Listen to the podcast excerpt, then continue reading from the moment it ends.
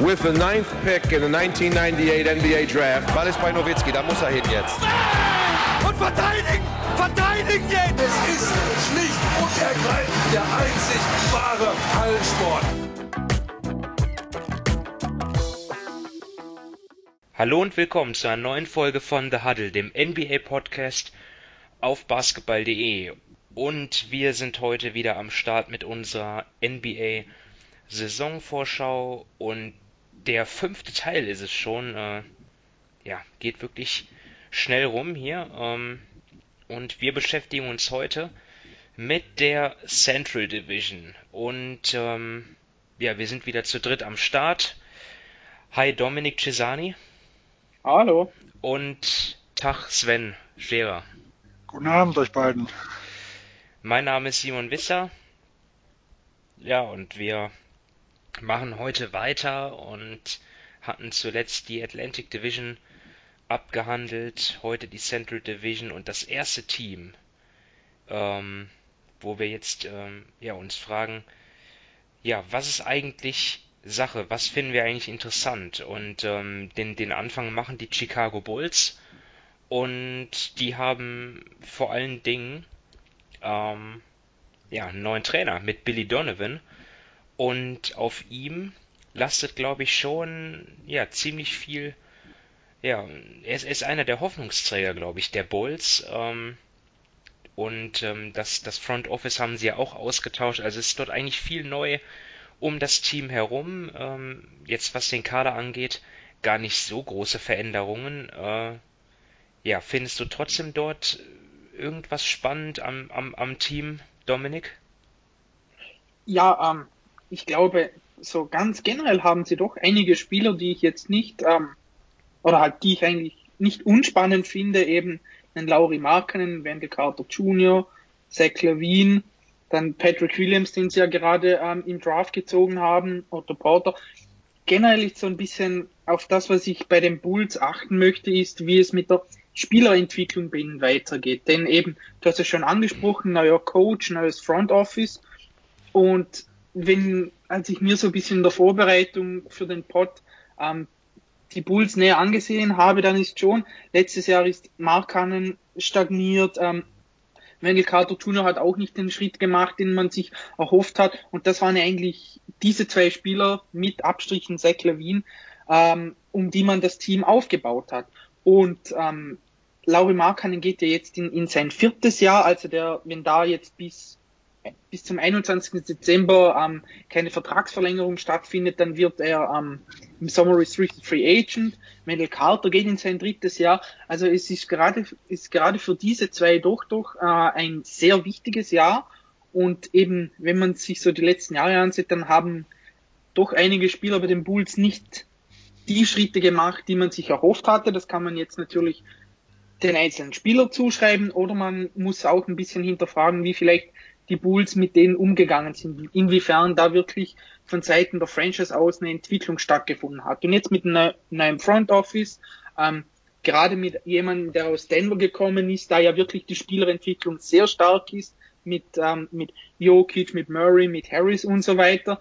Und ähm, mit, mit einem Billy Donovan, der das schon am College gemacht hat, dann bei den Thunder. Also ich glaube jetzt gerade für, für diese Spieler, für die es jetzt im, im kommenden Jahr um vieles geht, ist das schon ein, ja, ich sage mal, eine erfolgsversprechendere Aussicht als das, was bei den Bulls in den letzten Jahren waren und darauf ähm, lege ich mal meinen Fokus jetzt dieses Jahr, wenn ich die Bulls ansehe. Ich äh, kann da eigentlich nur eine Sache nennen und das ist die Offense ähm, in der vergangenen Saison. 29. im Offensivrating, 105,8 Punkte pro 100 Ballbesitze. Das ist in einem Team, wo ja, Laurie Markan und Zach Levine sind, die eigentlich ihre Stärken ganz klar im offensiven Ende haben. Ja, das ist eigentlich inakzeptabel und dort müssen sie sich verbessern und dort, äh, ja, da bin ich mir sicher, dort werden sie sich auch verbessern. Ähm, jetzt geht's halt nur darum, in der Off, in der Defense waren sie ja wirklich ähm, recht gut. Ähm, natürlich auch zum Teil wegen Leuten, auch äh, de, ja, verantwortlich dafür war auch der eine oder andere, der nicht mehr da ist, zum Beispiel Chris Dunn. Ähm, aber trotzdem, ähm, ja, glaube ich, können Bulls-Fans eigentlich erwarten, dass die Offense eher besser wird als, als die Defense schlechter oder ähm, wie siehst du das, Sven? Ja, also ich finde, die Offense ist auch das, äh, finde ich, das größte Thema. Äh, ich finde es ein bisschen schwierig, da Prognosen abzugeben, weil ich glaube, äh, einer der wichtigsten Punkte ist für mich zum Beispiel auch, ob Otto Porter Jr. dieses Jahr fit ist. Er hat letztes Jahr nur 14 Spiele gemacht, war vom On-Off-Wert her der beste Bullspieler, also von allen, die wirklich äh, eine größere Rolle gespielt haben und nicht irgendwelche, die nur in den, in den, in den Garbage Times irgendwo gespielt haben, mit, mit plus 7,3. Äh, und das war ja auch die größte Lücke. Also deswegen glaube ich, es wird ein Riesenunterschied sein, ob solche Spieler wie er zum Beispiel fit sind oder nicht. Ähm, ich kann mir aber schon vorstellen, dass die Offense ein bisschen größeren Schritt macht, wie die Defensive zurückgeht, weil gerade zum Beispiel durch den Chris Dunn, durch den Abgang, äh, da haben sie schon ein bisschen was verloren. Wobei ich jetzt Chris Dunn auf der 3, das musste er oft verteidigen, weil halt äh, Porter Jr. so oft verletzt war, auch nicht optimal aufgehoben war, dadurch, dass er da halt nicht, ist halt nicht die Statur, um jetzt die klassischen Dreier zu verteidigen, hat da ein bisschen mehr gegambelt. Er ist eigentlich eher so der Verteidiger auf den kleinen Positionen. Ähm, aber so für mich wieder offensiv so das Hauptthema ist dann äh, die, die, wie was Billy Donovan dort installiert. Denn das größte Problem, das wir ja weiterhin äh, aus meiner Sicht haben, ähm, ist, dass kein klassischer Point Guard dann dort ist, sondern dass mit Kobe White und Zach Lavin, die zwei werden ja wahrscheinlich starten, was man so mitbekommen hat, dass das, ja, das sind für mich eigentlich eher ja so, so Shooting Guards, die ein bisschen Ballhandling-Aufgaben übernehmen können. Äh, und dass wir Billy Donovan bisher in Oklahoma City eigentlich immer nur mit sehr dominanten Point Guards, also Russ Westbrook und letztes Jahr in Chris, äh, Chris Paul gesehen haben. Am College hat er aber diese Motion Offense gespielt. Äh, und da kann ich mir schon vorstellen, dass, dass das Konzept zumindest zu dem Team etwas besser passen wird, weil in der Motion Offense ist es ja so, ähm, dass das oft äh, ins Screen gestellt wird und dann äh, der, der Ballhändler attackiert. Das traue ich Kobe White und dem Zach Levine äh, zu, äh, dass dann der freie Mann also gesucht wird. Und wenn der freie Mann aber keinen freien Schuss hat, läuft der Ball weiter und es wird von anderen Positionen aus attackiert, also gerade von, von den Flügelpositionen. Äh, und es fehlt zwar der klassische primäre Ballhändler, aber es sind schon mehrere da, die, die, die, also die, die das so, so, sagen wir so mittelmäßig übernehmen können. Und wenn da von verschiedenen Positionen aus attackiert wird und ähm, viel Positionstausch gemacht wird und geguckt wird halt, wie man den freien Mann irgendwo findet, da ist dieses Konzept nicht den einen dominanten Point Guard zu haben, sondern mehrere, die sich die Aufgaben teilen, äh, könnte da eigentlich ganz gut passen. Und sollte äh, Wendell Carter Jr. Äh, so sein, sein Passspiel wieder etwas finden, wofür er am College, also im College hat man so ein bisschen den L. Horford-Vergleich ausgepackt. Jetzt muss man mit solchen Vergleichen natürlich äh, sehr, sehr aufpassen, aber ihm wurde eigentlich schon deutlich mehr zugetraut, wie die Rolle, die er unter Chen Boyland gespielt hat, weil da war er wirklich, so was ich mitbekommen habe, eher der Brettcenter, der aber wenig als so der Passstation im High-Low-Post irgendwo genutzt wurde, der auch so nahezu nicht raus durfte, um mal einen offenen Dreier zu werfen. Ähm, das ist aber so in dem System, wie er am College gespielt hatte, ein bisschen anders. Da wird auch oft der, der Screener äh, im Pop mal genutzt und versucht dort der offene Wurf zu kreieren. Und wir haben ich habe jetzt die ersten zwei Preseason-Spiele leider nicht gesehen. Ich hatte bis heute Probleme mit meinem League Pass. Jetzt funktioniert er. Äh, aber er wollte irgendwie nicht. Und in den ersten zwei Spielen hat er ja schon neun Dreier genommen, hat davon bis jetzt nur einen getroffen. Das ist jetzt nicht so ein positives Zeichen, aber allein das zeigt schon mal, er wird anders eingesetzt. Äh, also man versucht ihn wirklich, also zumindest mal testet ihn jetzt mal äh, mehr an der Dreierlinie. Er bekommt die Würfe äh, und da bin ich halt wirklich mal gespannt, was, was Billy Donovan in der gesamten Offensive da irgendwo verändert. Und wie gesagt, das System wird komplett anders aussehen über Jim Boylan. Ja, an den Bulls, ähm, da scheiden sich ja manchmal die Geister. Ne? Also ich glaube, in der, in, in der letzten Saison waren Sven und ich ja deutlich optimistischer als Dominik. Ich weiß nicht in, in, in welch ja, hast du gut lachen, ne? ähm, ich weiß nicht mehr in, in welchem Zusammenhang das war. Hatten wir einen Over-Under-Podcast gemacht oder wie? Nee, nee, das war auch bei der Saisonvorschau. Ich glaube, wir zwei hatten sie so im 37 Siegebereich Und Dominik eher so im flachen 30er? Ja, ich glaube, dass die Bulls waren wirklich das Team, wo wir die größte Diskrepanz hatten bei den Siegen. Ja, ich hatte sie, glaube ich, nur ein bisschen über 30 und ihr hattet, ihr hattet sie so bei 37, so irgendwas. Das lag natürlich nur an Otto Porter Jr. Ja, Hätte der seine Leistung gebracht, wäre es genau 37 Siege gewesen. und, und, und, und, ich war mir auch so sicher in meinem Tipp. Also ich, ich habe das nachher, als ihr gesagt habt, ja, so 37 habe ich mir nicht gedacht. Aber ja, da bin ich sicher falsch dran. Das habe ich mir auf keinen Fall gedacht. Ich wusste, ich habe sicher recht. Ja. Nee, also muss, muss man sagen, da haben so viele unterm Niveau gespielt. Also, wie gesagt, Verletzung Otto Porter Jr., Markan hast du angesprochen. Und auch die Neuzugänge, Satoranski und äh, Seth Young, die haben ja auch bei weitem nicht das gebracht, was man in Washington nach dem Wall ausgefallen ist von ihm, von Satoranski teilweise gesehen hat, oder bei Young in Indiana, wo er ja im Jahr davor in den Playoffs noch eine ganz, ganz wichtige defensive Stütze war, mit großen Problemen in der Offensive, ganz klar. Aber defensiv so ein bisschen Schweizer Taschenmesser. Ne? Aber davon habe ich jetzt, also ich habe jetzt natürlich auch nicht die Masse an Bullspielen gesehen, aber bei dem, was ich jetzt so gesehen habe, fand ich bei weitem hatten die auf beiden nicht mit den Effekt äh, wie im Vorjahr. Also sprach nicht unbedingt für die gesamte Kaderstruktur oder auch Kaderentwicklung, wie du es gesagt hast, Dominik, äh, der Bulls. Also da erwarte ich auch einen ganz, ganz deutlichen Fortschritt bei mehreren Spielern. dann sollten wir Corona nach Chicago schicken, dann wird es nach ein paar Monaten automatisch abgeschwächt. Naja, ähm, Gut. Oh Mann. oh Mann. Sagst jemand, der gerade in Quarantäne ist, ja. ja. Gott sei Dank ohne Symptome, zumindest bisher. Aber mein ja, Chef hat vor anderthalb Wochen erwischt. Ja, ja, ei, ei, ei.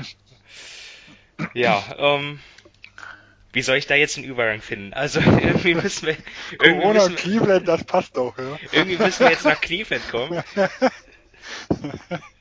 Und da, da mir zu diesem Team weiß Gott kaum was einfällt, äh, mache ich mal den Anfang.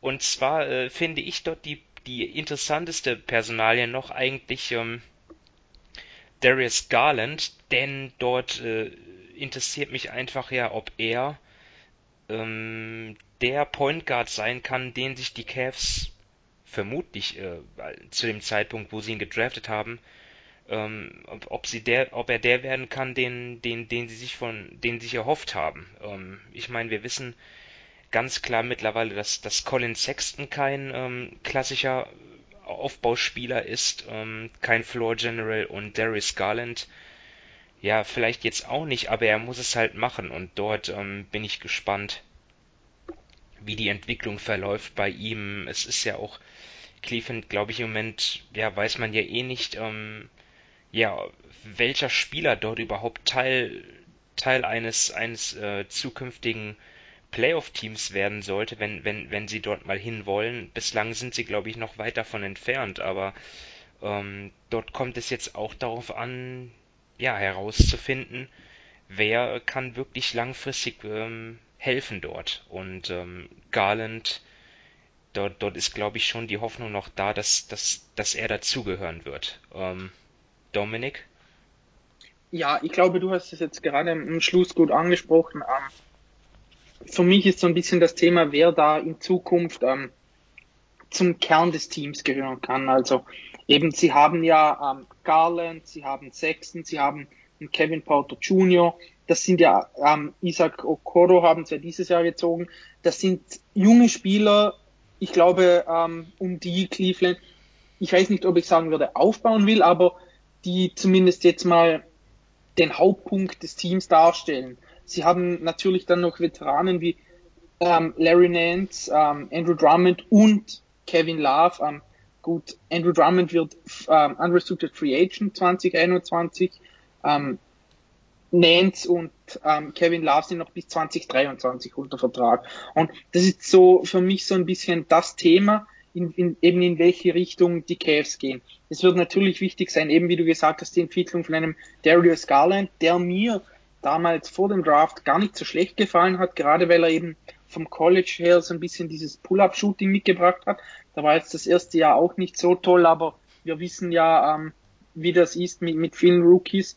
Ähm, Sechsten, ja klar, ähm, ist auch, da hat letztes Jahr, also als ich mir da seine Statistiken angesehen habe, da war ich schon, muss ich ehrlich sagen, positiv überrascht, denn das war schon ziemlich stark.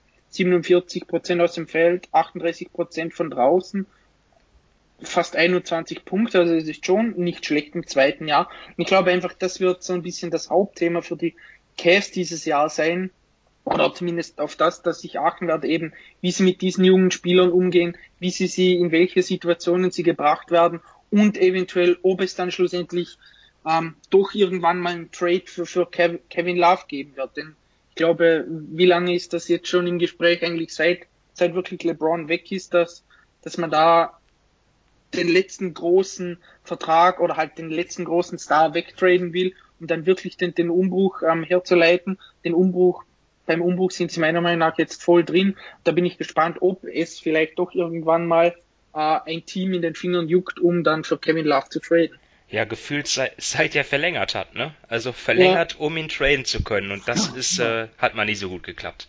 War die ähm, Aussage auch von Zach Lowe, dass ja scheinbar die Verlängerung unter dem Hintergrund passierte, dass sein Trade Value dann höher wäre. Ups. Ja, das hat nicht ganz so gut Letztes Jahr haben sie, glaube ich, ja von Portland ein Trade-Angebot ausgeschlagen, wo um Hassan Whiteside müsste das gewesen sein. Also, wo es angeblich ja nur um auslaufende Verträge ging. Also quasi äh, im Endeffekt, wir nehmen Love einfach nur auf, ihr bekommt die auslaufenden Verträge und seid dann einfach nur los. Und das hat Cleveland letztes Jahr nicht gereicht. Ob sie das nicht noch bereuen werden. Ja? Upsi. Ja. ja. Naja. Das spielt ähm, so ein bisschen an mein Thema an, weil ja. mein Thema ist Teamchemie Chemie nach dem Trainerwechsel, äh, weil im letzten Jahr äh, war der alte Coach Byland ja nicht wirklich so beliebt. Da gab es ja dementsprechend ähm, ja, viel Unruhe. Und der Coachingwechsel sollte zumindest dieses Problem beseitigt haben, also zwischen Trainer und Spielern. Aber grundsätzlich das Konfliktpotenzial im reinen Kader sehe ich eigentlich immer noch. Äh, und das ist so ein bisschen, was ihr auch angesprochen habt. Wir haben jetzt einmal in Kevin Love, der wahrscheinlich nicht zufrieden sein wird mit der Situation, weil äh, die Cavaliers werden vermutlich wieder im absoluten Tabellenkeller sein. Damals wurde ihm ja angeblich versprochen, dass sie weiter um die Playoffs mitspielen wollen bei der Verlängerung. Äh, Tailu wurde ja nach sechs Spielen dann nachher gefeuert, weil er zu viel Veteranen gespielt hat. Also das war scheinbar von Anfang an nicht so wirklich die Wahrheit. Äh, Andrew Drummond spielt eigentlich um, eine, um seinen nächsten Vertrag, weil ich denke, für ihn wird das auch hauptsächlich eine Zwischenstation sein. Ähm, Larry Jr. ist ja noch der dritte Big Man, der ja, der da irgendwo reinkommen muss, wo auch schon spekuliert wird, ob er vielleicht mal auf die drei rückt. rückt. Das heißt, da geht es ja auch um Spielzeit. Äh, und dann haben wir die jungen Leute, also ich sage eher mal ein Isaac Okoro, äh, der diesjährige Rookie, vielleicht der aus dem letzten Jahr, der für mich vielleicht noch vielversprechendste, äh, in Kevin Porter Jr., weil der so auf der Flügelposition die interessanteste Position zumindest begleicht, weil er schon mal ganz so ganz gute Ansätze gezeigt hat und auch so von Dezember bis Februar 37, knapp 47 und nochmal 37 Prozent von der Dreierlinie auch getroffen hat. Also wenn wirklich dieser Schuss kommt, ähm, dann glaube ich, dass er schon ein, ich sag jetzt, er ist keine erste, zweite Option. Also dafür ist alles, was er mit dem Ball macht und sein Pull-up-Spiel, das ist unter 30 Prozent. Also das ist alles sehr, sehr mager. Aber auf einer Position, die in der NBA sehr schwach besetzt ist, glaube ich schon, dass er da, ähm, dass er da sehr, sehr wichtig sein kann. Aber ein Kevin Porter Jr. ist zum Beispiel mit der Abseits des Feldes viel Probleme hat. Irgendwann im Frühjahr, glaube ich, wegen, hat er eine Frau geschlagen, den Haaren gezogen, da war er schon äh, in, in äh, also wurde verhaftet oder hat zumindest eine Anzeige bekommen. Jetzt hat er einen Autounfall verursacht, äh, ich glaube, hatte Waffen, unerlaubte Waffen besessen. Also auch da läuft jetzt gerade noch was. Ähm, und es ist im Endeffekt so, dass Sexton Garland und Kevin Porter Jr und Okoro, dass, dass einer wahrscheinlich hinten runterfallen wird. Und ich denke, da ist immer noch genug Konfliktpotenzial im Team, dass gerade wenn wieder eine verkorkste Saison ist, äh, da kann auch eine Bombe wieder hochgehen. Ja, und von dem her bin ich mal gespannt, ob sie zumindest so das das, das Talentlevel ist mir noch ein bisschen zu wenig. Ein bisschen was ist da. Ich denke, der beste Weg ist auch weiterhin über den Draft Rebuild irgendwo zu gehen, weil sie brauchen noch viel, viel mehr Talent. Äh, aber sie müssen es irgendwie auch schaffen, diese Unruhen aus dem letzten Jahr da irgendwo rauszubekommen, denn äh, das ist für mich nie ein guter Begleiter in einem Rebuild. Und vor allem, wenn man halt die möglichen Störenfriede äh, dann nicht loswerden kann, allein aufgrund des Vertrages.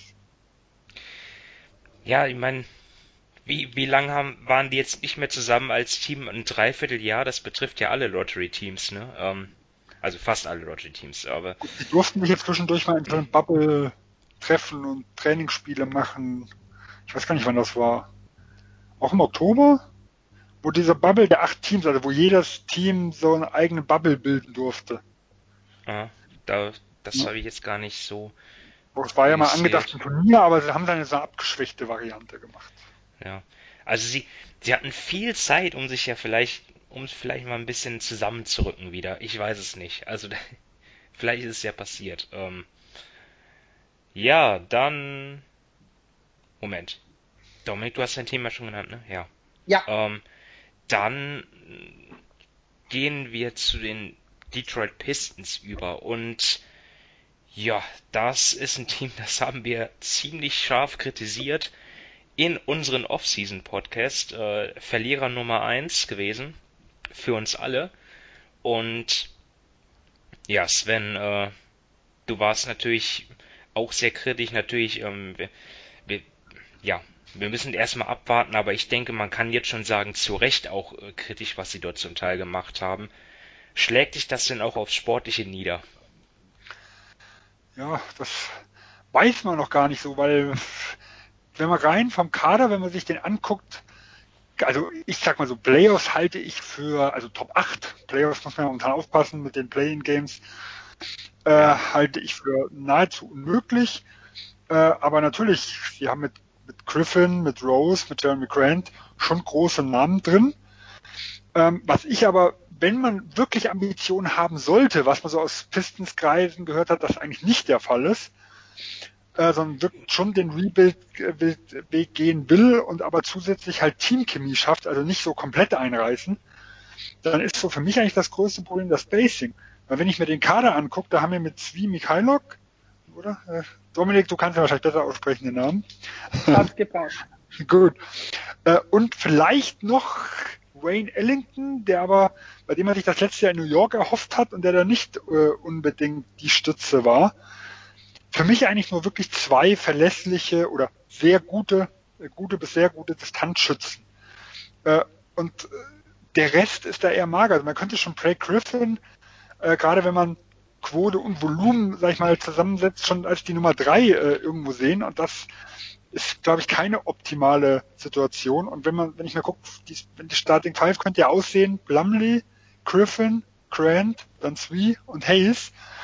Da sieht es auch relativ düster aus.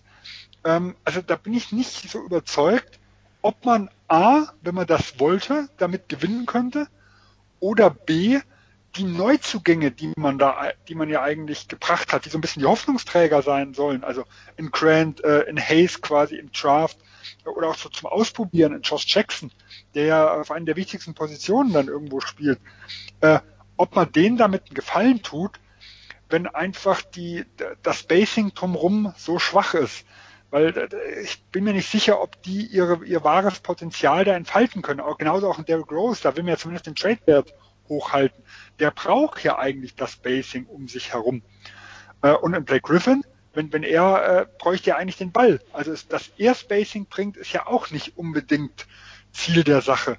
Äh, also das sehe ich so sportlich gesehen als größtes Problem, falls der Sportliche überhaupt eine große Rolle spielt. Mein ähm, Thema Nummer eins ist ähm, Kilian Hayes. Ich bin gespannt, wie er sich präsentieren wird in seiner Rookie-Saison und vor allem, wie er ja, jetzt schon gleich, ähm, ob, ob, ob er dann sich akklimat akklimatisieren kann an das NBA-Niveau. Er hat ja in der BBL gespielt in Ulm, ähm, ja, und er gilt ja als ähm, ja jetzt nicht so überragender Athlet. Also gut in, in, in der BBL, in der deutschen Bundesliga, die ja als ja, ich sag jetzt mal eher unathletisch so den Ruf hat. Dort hat er dort tatsächlich ähm, zum Teil ähm, ja das gezeigt, aber jetzt kommt er halt auf ein ganz anderes Niveau, ähm, wo er dann wirklich mit den, wo er dann den, den Abend für Abend den besten Point Guards der Welt gegenübersteht und ja, er hat natürlich überragende Passfähigkeiten, aber ob er jetzt den Wurf für sich selber kreieren kann, da bin ich vielleicht noch ein bisschen skeptisch, weil auch sein, sein Dreier ähm, noch nicht so äh, ja noch nicht so stabil ist. Und ähm, ja gerade in einem Pistons-Team, wo er natürlich auf dem Papier schon ja gute Mitspieler hat wie Blake Griffin, aber ja wo der wo der Kader zum Teil nicht so gut zusammenpasst, ähm, ja da bin ich einfach gespannt, ja wie er das wie er, wie, wie, wie er damit zurechtkommen wird, wo dann vielleicht auch das Spacing zum Teil nicht so gut sein wird. Also muss man erstmal abwarten, na, aber das sind einfach so die Gedankenspiele, die ich mir gemacht habe. Vielleicht sind sie ja völlig unbegründet, diese, ähm, ja, was, was ich hier sage, die, diese, diese Skepsis, aber ähm, aufregender Spieler, aber ich glaube, er braucht noch ein bisschen Zeit. Ähm, das ist so das, was ich vermute. Ähm, Dominik? Ja, ähm, ich habe eigentlich eure zwei Dinge so ein bisschen zusammengefasst in meiner Frage, sag mal. Ich habe mir einfach die Frage gestellt, ähm, wie wollen Sie den Plan, den ich nicht erkenne, in die Tat umsetzen? Ähm, du hast es vorher schon angesprochen, wir waren ja in unseren Podcast zu den oder in unserem Podcast zu den Verlierern der Offseason schon nicht so nett zu den Pistons.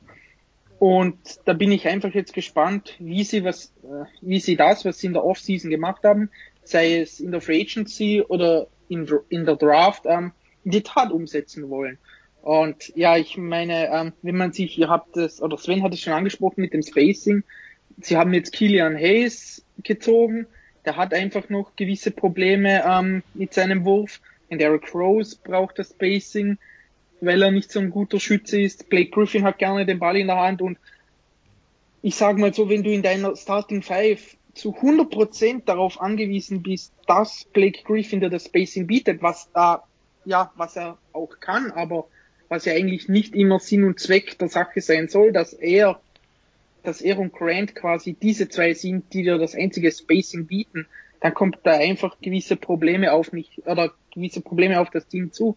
Und deshalb bin ich gespannt, ähm, ja, wieso das bei den Pistons dieses Jahr aussehen wird. Denn sie werden sich ja was gedacht haben mit den Verpflichtungen von einem Plumlee, mit dem Draft von Kilian Hayes und da bin ich einfach gespannt, wie das schlussendlich dann in der Praxis aussieht. Das ist für mich so ein bisschen das Thema, was bei den Pistons ist, denn eben ich glaube, ähm, wir alle drei rechnen jetzt nicht damit, dass sie die Playoffs angreifen, beziehungsweise da in dieses Play-in-Turnier kommen, außer ähm, ja, viele Dinge laufen genau in ihre Richtung, aber sie sind für mich jetzt auch nicht das schlechteste Team in der Conference. Darum ja, bin ich einfach gespannt, wo bei, wo bei ihnen so dieses Jahr die Reise hingeht und was sie mit diesem Kader eigentlich vorhaben.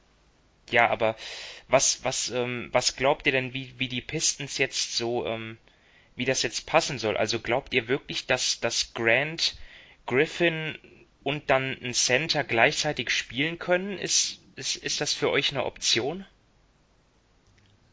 Also vom Vertrag her, also müsste man es ja eigentlich, ne? Haben, ja. Müsste man es ja eigentlich. Also es macht ja keinen Sinn in Mason Plumley, dem man ja, dem man ja sagt, okay, er ist so ein bisschen der Kulturspieler, aber er soll ja auch äh, gerade mit, mit Killian Hayes, der ja schon als so der Mittelpunkt des, des Neuaufbaus gesehen wird, äh, soll er so der perfekte Pick-and-Roll-Partner sein.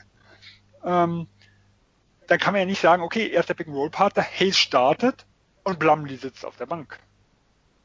Also wie, wie, wie soll das funktionieren? Dann passt das ja, passt das ja auch nicht zusammen.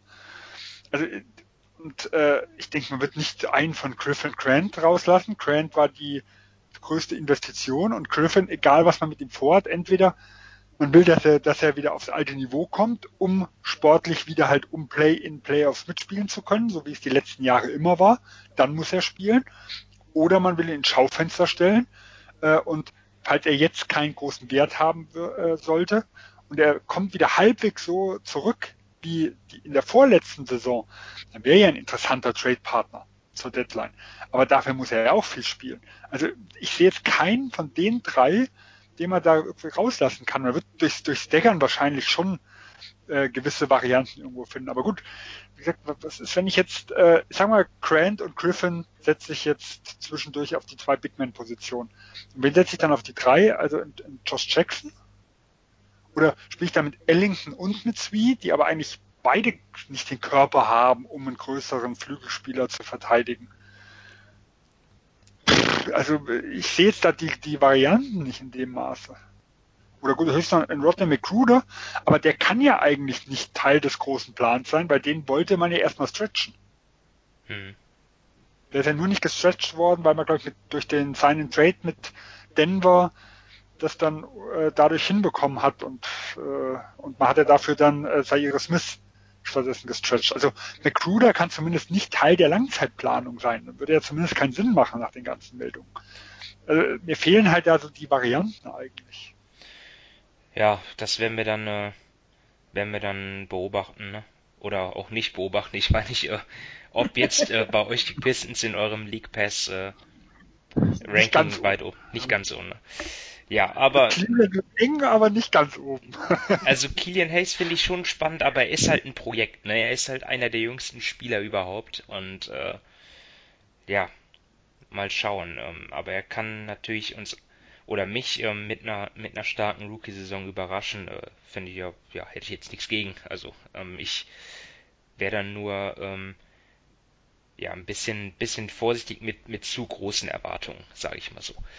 Ähm, die nächste Station auf unserer Reise durch die durch die ähm, Central Division sind jetzt die Indiana Pacers und ähm, da stellen sich für mich äh, echt einige Fragen. Ich glaube, ähm, wenn wir mal beginnen beim neuen Coach Nate Bjorkgren ähm, über ja ähm, die, die Geschichte mit mit mit Oladipo, dann ähm, die Sache mit mit Miles Turner, äh, ja so viele Themen. Ähm, Dominik, womit willst du anfangen? Ähm, ja, also ich habe mir eigentlich aufgeschrieben, wo der Weg für Indiana so generell hingeht, aber ich glaube, auf das Thema kommen wir eh zu sprechen. Also entscheide ich mich mal einfach ähm, für Victor Oladipo und wie gut er eigentlich noch ist, denn ähm, er hatte ja in der Saison 2017, 2018 ja, sollen wir es Breakout-Jahr nennen? Ja, nennen wir es jetzt einfach mal so, ähm, wo er wirklich herausragend gespielt hat, sowohl offensiv ähm, als auch defensiv. Da ist er auch ins All-NBA-Team gekommen. Ähm, und da dachte man schon, dass ähm, ja, wenn, wenn das so weitergeht, dann hat da Indiana wirklich einen, einen Spieler, um den sie zukünftig aufbauen können, der ja auch ähm, von da oder halt der ähm, da auch ans College gegangen ist, also war in Indiana am College und jetzt hat er in der Saison 2018, 2019 noch 36 Spiele gemacht, letztes Jahr nur 19 Spiele. Und diese 19 Spiele letztes Jahr sind natürlich, wie gesagt, eine kleine äh, Sample Size, dazu noch nach einer Verletzung, aber die waren nicht gut. Und er wird jetzt nach diesem Jahr wird er, glaube ich, ähm, Free Agent, wenn ich mich nicht täusche. Ja, genau. Ähm, und jetzt ist meine Frage einfach, wie gut ist er noch? Was macht ähm, Indiana mit ihm? Denn er ist ja eigentlich der Spieler, oder er war der Spieler, sage ich mal, der wirklich der Mittelpunkt des Teams war, der, das, das, der die Offensive bestimmt hat. Und wenn er nicht mehr der Spieler ist, was machen sie mit ihm? Und ich glaube, das ist einfach auch ähm, an ihm, wie gut er noch ist, was er noch liefern kann, hängt meiner Meinung nach auch einfach das, das Potenzial der Pacers. Kann, wenn er wieder zu seinen Leistungen von vor ähm, da von äh, 20, 2017, 2018 zurückkehrt, dann können sie für mich auch zu anderen Teams ausschließen. Kann er das nicht, dann sind sie für mich so, ja, irgendwie mittendrin, aber ja, auch nichts Besonderes. Und das ist für mich eigentlich das Hauptthema, denn von Oladipo hängt von ihm doch gerade zukünftig doch einiges ab, gerade auch, äh, auch in welche Richtung die Franchise dann geht. Ja, so Dominik, ich wollte dir jetzt nicht eines meiner Themen aufdrängen. Du hättest auch ruhig das große Bild, große ganze nee, Bild nee. Ähm, sagen können, ähm, weil das da hatte ich mir auch notiert. Mit, Eben, ja, ich hatte mir auch dazu. die Frage notiert, halt, ob, ob das Team, ja, durch Trades auseinandergerissen wird. Ich meine, dort hast du auf den du hast die Sache, dass Brockton und Depot eigentlich gemeinsam noch, noch nicht so wirklich gut gespielt haben und ähm, Miles Turner und Sabonis ebenfalls, ja, wo du eigentlich ebenfalls nur einen der beiden auf dem Feld stehen haben willst. Also dort kommen ja schon Entscheidungen auf die Pacers zu. Ähm, Sven, was, äh, was hast du dir notiert? Ja, also ich glaube, dieses Thema des großen Ganzen ist ja, also zumindest der Plan, der ist ja eigentlich beantwortet worden in der Offseason. Er hat nur nicht funktioniert. Ähm, für mich ist es ja so, also allein schon der Wechsel vom Trainer, also Nate Björkren statt Nate McMillan, war ja ein ganz klares Indiz, in welche Richtung es gehen soll. Denn man kann ja nicht sagen, dass Nate McMillan jetzt extrem erfolglos war. Wir haben die letzten zwei Jahre Indiana immer schlechter eingeschätzt, wie sie nachher waren. Äh, kleiner Peter, das wird auch dieses Mal wahrscheinlich wieder passieren. äh, zumindest gut möglich. Mal sehen. Ähm, also, ja, also sie waren halt, sie waren ja, sie haben natürlich immer Verletzungen gehabt, sowohl 2019 gegen Boston, äh, auch dieses Jahr war, haben sie, haben sie mit Verlusten von Sabonis und mit dem angeschlagenen oder Deeper leben müssen. Also ich finde so, dass die Gesamtbilanz in der Hinsicht war vollkommen in Ordnung. Die Entwicklung, die im Team war, war vollkommen in Ordnung. Es sind viele Spiele nach Indiana, viele Spiele nach Indiana gekommen. Nehmen oder Depot, äh, nehmen einen TJ Warren, ähm, die, die quasi vorher ja deutlich unbeliebter waren und die sich, die sich dort wieder rehabilitiert haben. Also es ist ja an der Gesamtsituation eigentlich wenig auszusetzen. Aber was man schon seit, seit sagen wir mal Monaten oder teilweise auch seit Jahren gehört hat, ist, dass das Team diesen langsamen Basketball eigentlich gar nicht mehr haben will. Das heißt, äh, es ging ja damals mit Paul George schon los, ähm, wo man, wo ich glaube Larry Bird war damals noch mitverantwortlicher, äh, wo man versucht hat, ihn auf Power Forward zu stellen. Er das aber nicht wollte und dann so quasi diese Mischmaschlösung hatte, dass CJ Miles dann offiziell der Power Forward war, der aber irgendwas 1,98 nur ist, äh, damit Paul George der Small Forward genannt werden konnte. Äh, und man wollte schneller werden. Ähm, vor der, also bevor sie Nate äh, Björkren geholt haben, war Mike Anthony ein ganz heißer Kandidat in Jena. Ich glaube, das sagt auch viel aus, in welche Richtung es gehen sollte, weil für was für ein Basketball er steht, äh, ist, glaube ich, jedem klar, der die letzten Jahre irgendwo verfolgt hat, wo es funktioniert hat und was zum Beispiel nicht funktioniert hat. Äh, und auch jetzt der neue Coach äh, ist jemand, der, der gerade wegen seiner Innovat Innovat Innovatität geholt wurde und der zum Beispiel in der G-League, also vor Toronto war er viel in der G-League äh, oder auch bei den Suns, viel dafür bekannt war, dass er äh, hohes Tempo gespielt hat, dass er auch ein gewisses Augenmerk äh, auf die Offense gelegt hat. Äh, und das alles passt eigentlich zu den gesamten Gerüchten, die wir hatten, dass sie Miles Turner gegen Gordon Hayward holen, äh, traden wollten. Äh, und dann hätten wir ein Team gehabt, was aus meiner Sicht diesem diesem Verständnis, was sie jetzt, also diesem Ziel, was sie haben, und deutlich näher ist. Wir hätten einen Sabonis äh, auf der 5 gehabt, ein TJ Warren hat in Bubble, mit dem, dass er von 3 auf 4 gerückt ist, das hat ihm immens geholfen. Das ist für mich seine natürliche Position.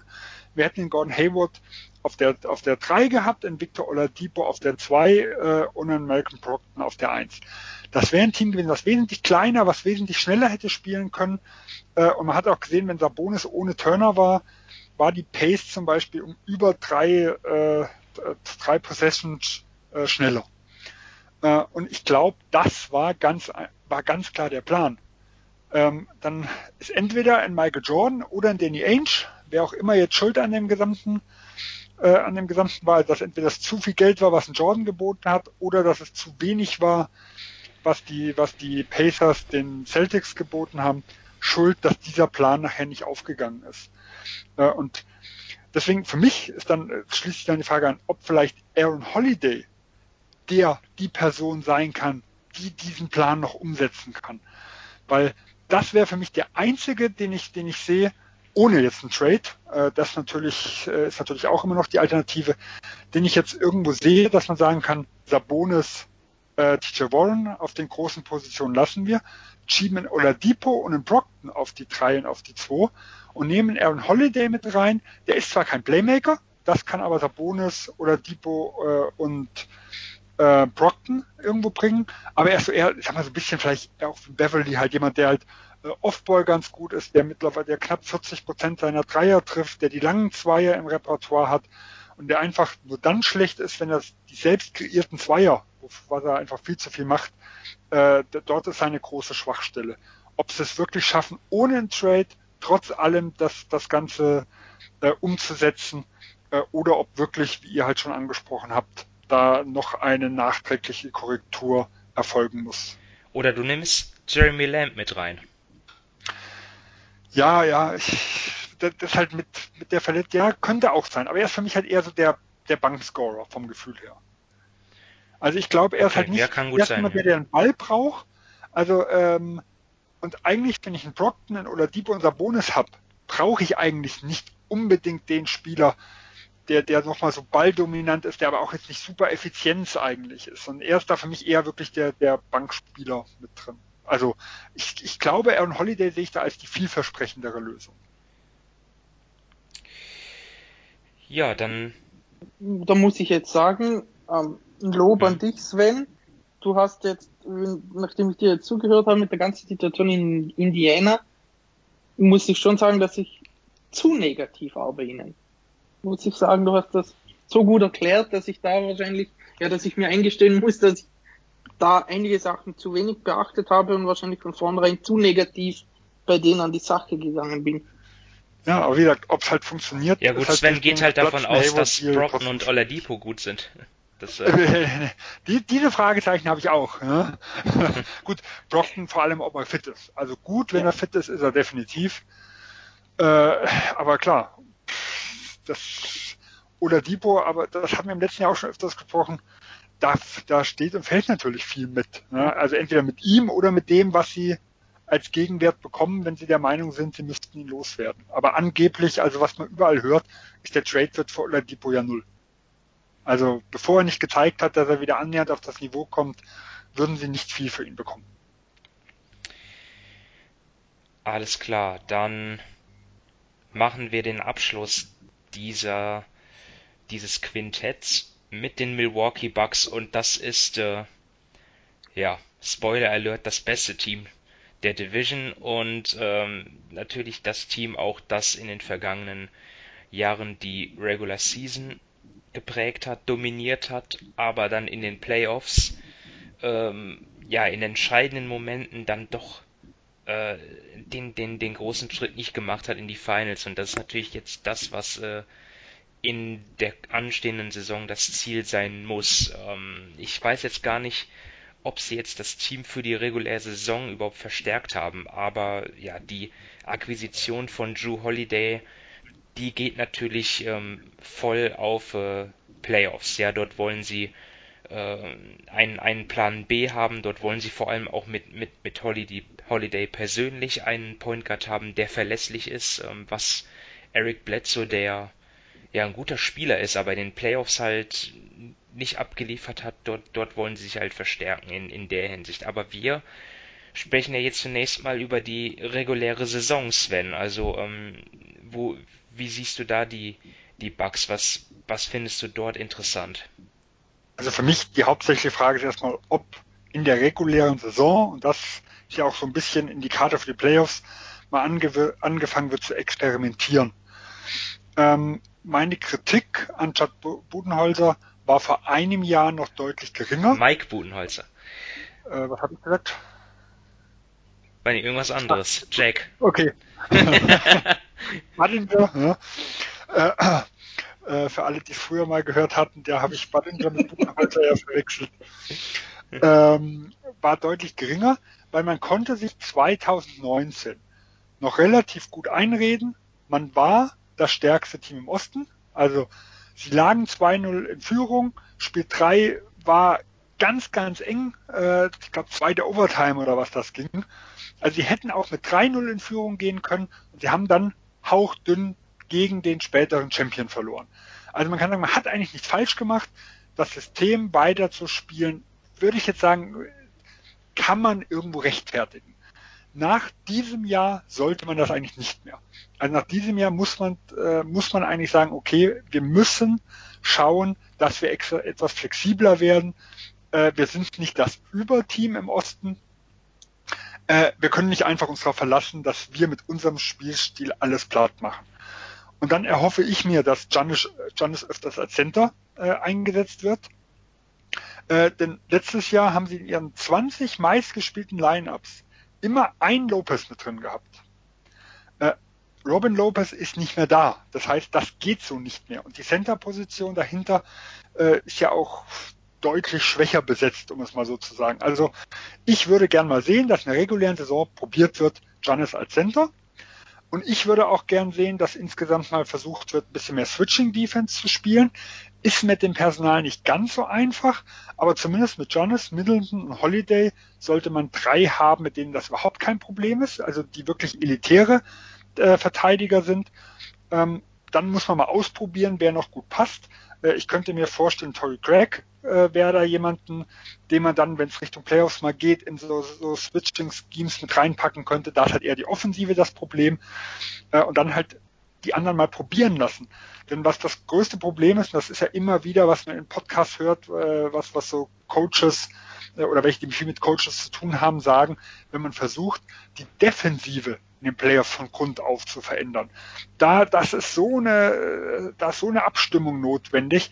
Das muss trainiert werden. Und das erwarte ich auch und genauso in Janis öfters in Pick and Roll mit reinzupacken. Da hat im letzten Jahr 1,8 Possessions also 6,6 Prozent seiner Abschlüsse mitgemacht. Äh, das war Platz 47 und erzielte 1,17 Punkte pro Possession. Also das ist eigentlich schon absolut elitär. Und äh, in True Holiday ist jetzt kein überragender Pick-and-Roll-Spieler, äh, aber zum Beispiel der Backup in DJ Augustin, der hat die zweitmeisten Pick-and-Rolls-Possessions der Liga gespielt hinter Derrick Rose.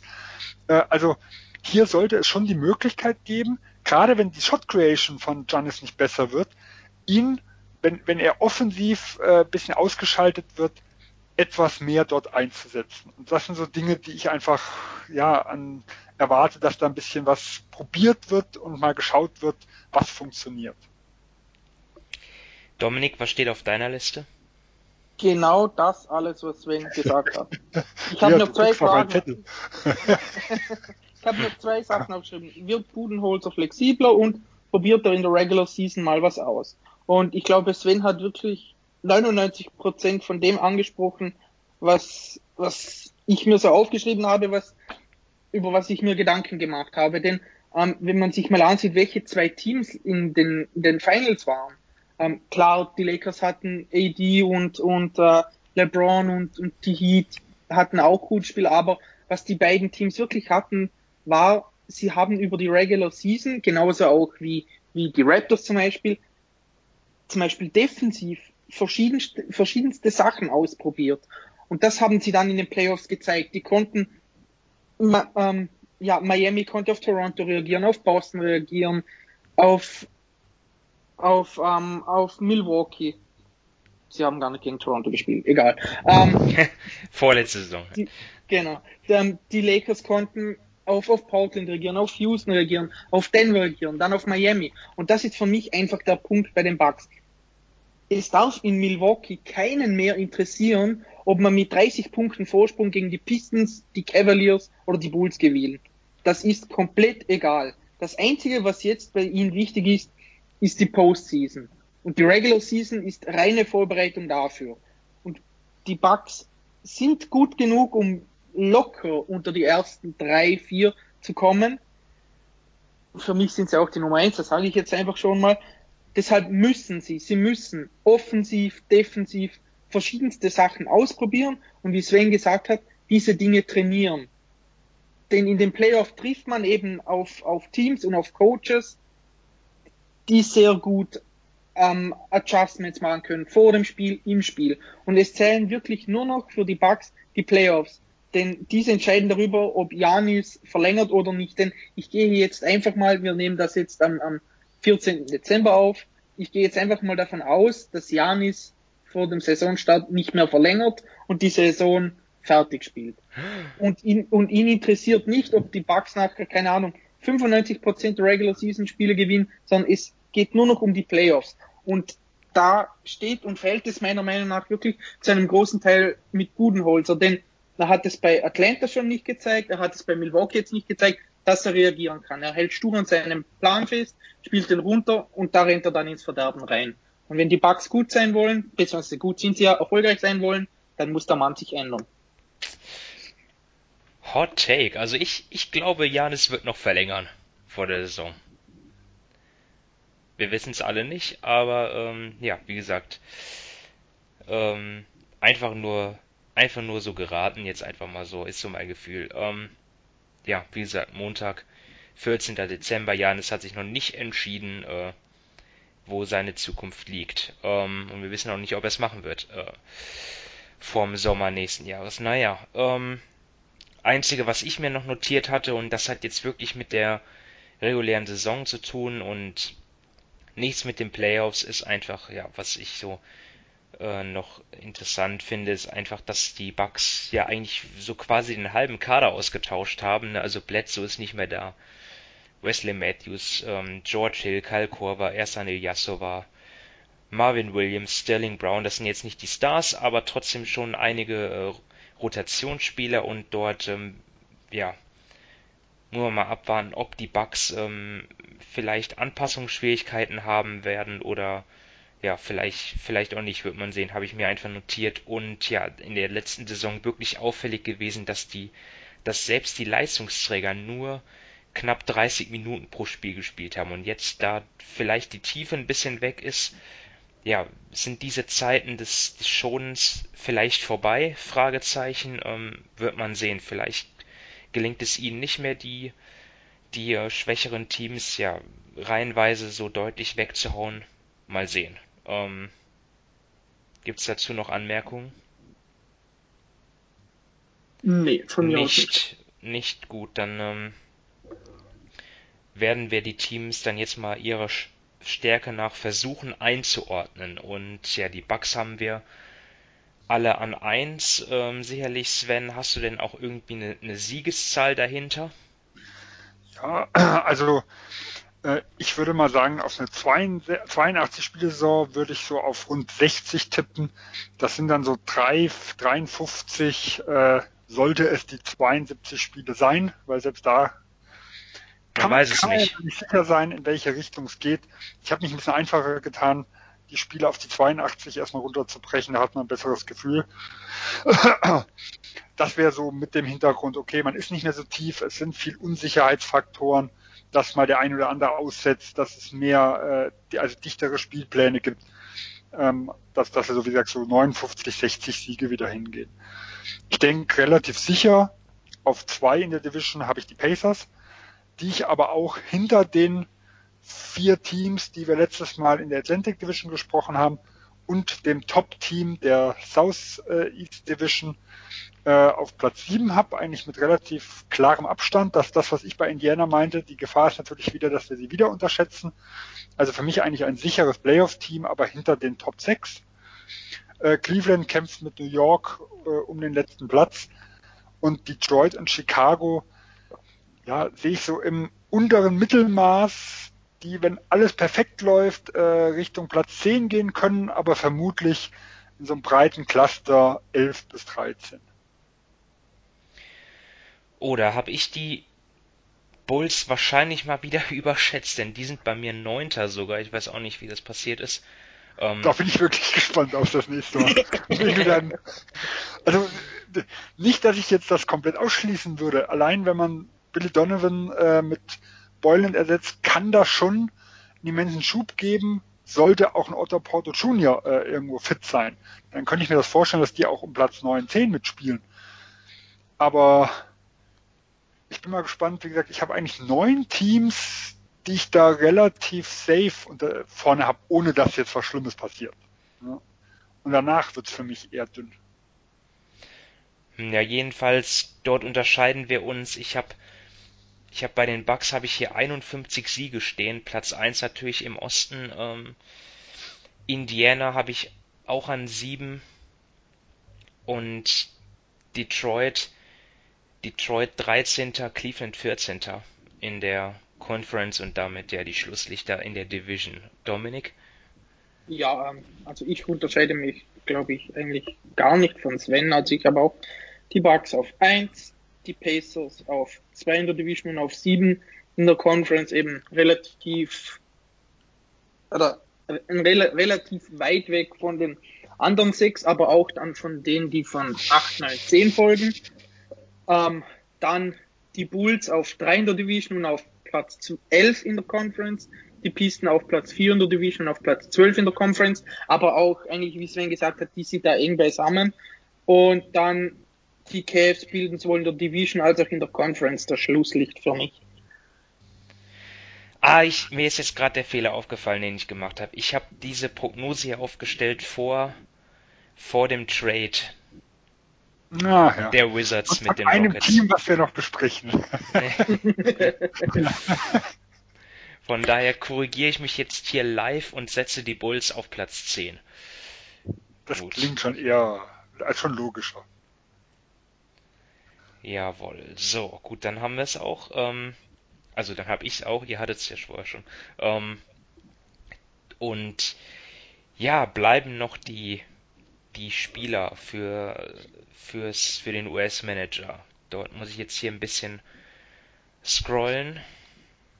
Ich Du habe kannst gleich schon mal Dominik sagen, damit du in- deine guten in Vorsätze in- wieder nicht in, vergisst. in, die, in die falsche Richtung gescrollt. Ja, genau, Dominik, du wolltest- solltest ja eh zuerst.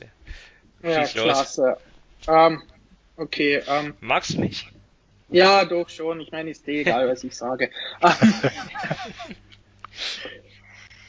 Falls er startet und falls er Minuten bekommt, könnte vielleicht ah, Mason Plumley ein Kandidat sein von den Pistons.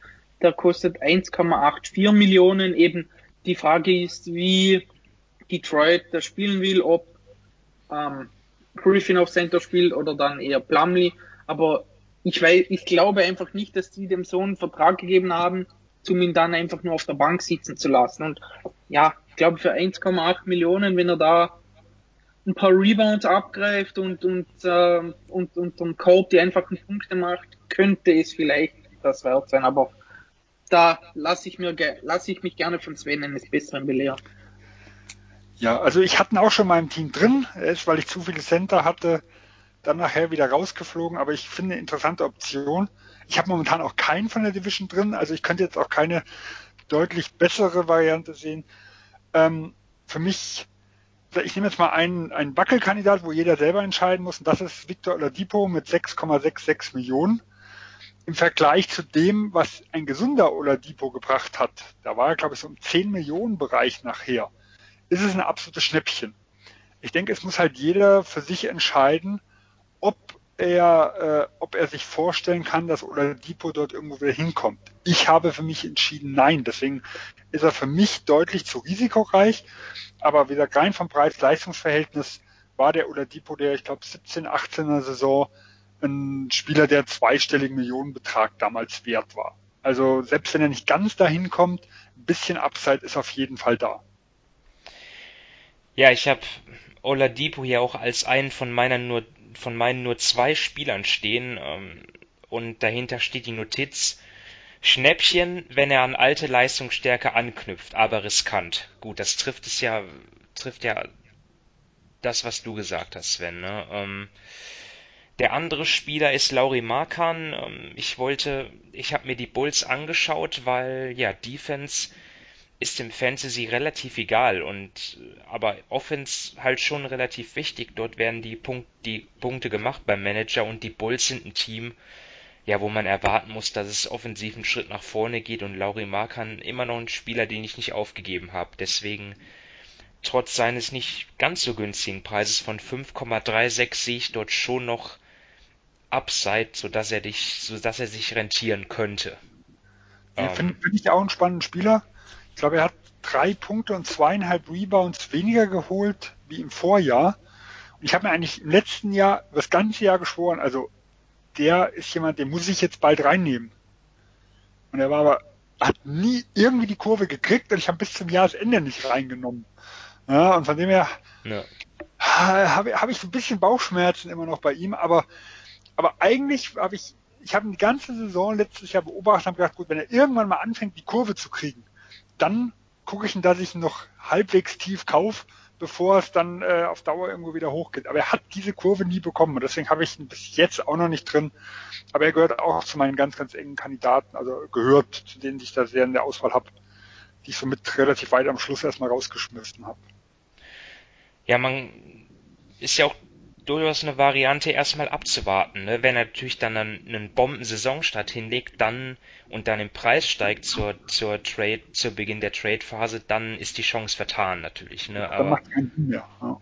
aber das ist, man weiß es ja nicht. Ähm, ja, gut. Ähm, ja, tut uns leid, dass wir euch nicht äh, mehr Ratschläge geben konnten. Es gibt halt Divisions. Ähm, ja, da gibt's einfach nicht so viele interessante Spiele für den Manager, aber vielleicht ähm, Oladipo, Markan, Plumlee, vielleicht sind das ja doch Spieler, die sich lohnen könnten. Das ist dann eure Entscheidung, liebe Hörer. Ähm, wir wollen euch ja nicht euer Team aufstellen. Das äh, müsst ihr dann noch selber entscheiden.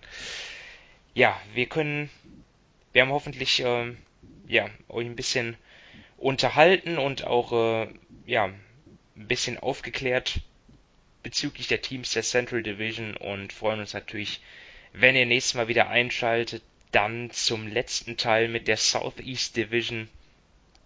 Ähm, ja, und das ist ja, wenn ihr die Folge hört, dann ist es schon, ähm, dann sind wir schon ganz nah dran am Saisonstart und äh, das ist ja auf jeden Fall was Schönes. Bis dahin ähm, wünschen wir euch alles Gute, macht's gut, ciao. Tschüss. Tschüss.